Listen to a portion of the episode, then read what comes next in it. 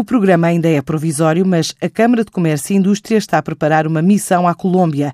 Para já desafia os empresários a fechar negócios com o que chama de ator de peso da América Latina.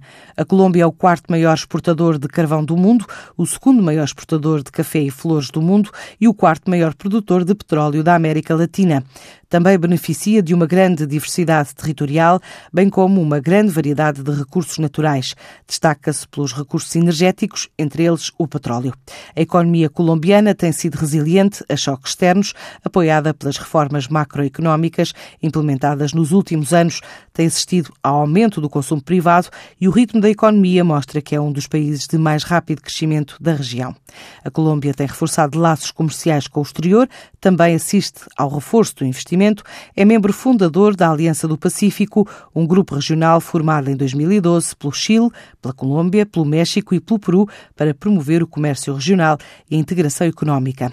No que se refere ao crescimento das exportações portuguesas, nota-se evoluções em setores como as novas tecnologias, o software, a construção, os cosméticos, a consultoria e a agilização de processos empresariais. Também o calçado, o turismo, os automóveis, o têxtil, a comunicação gráfica, entre outros.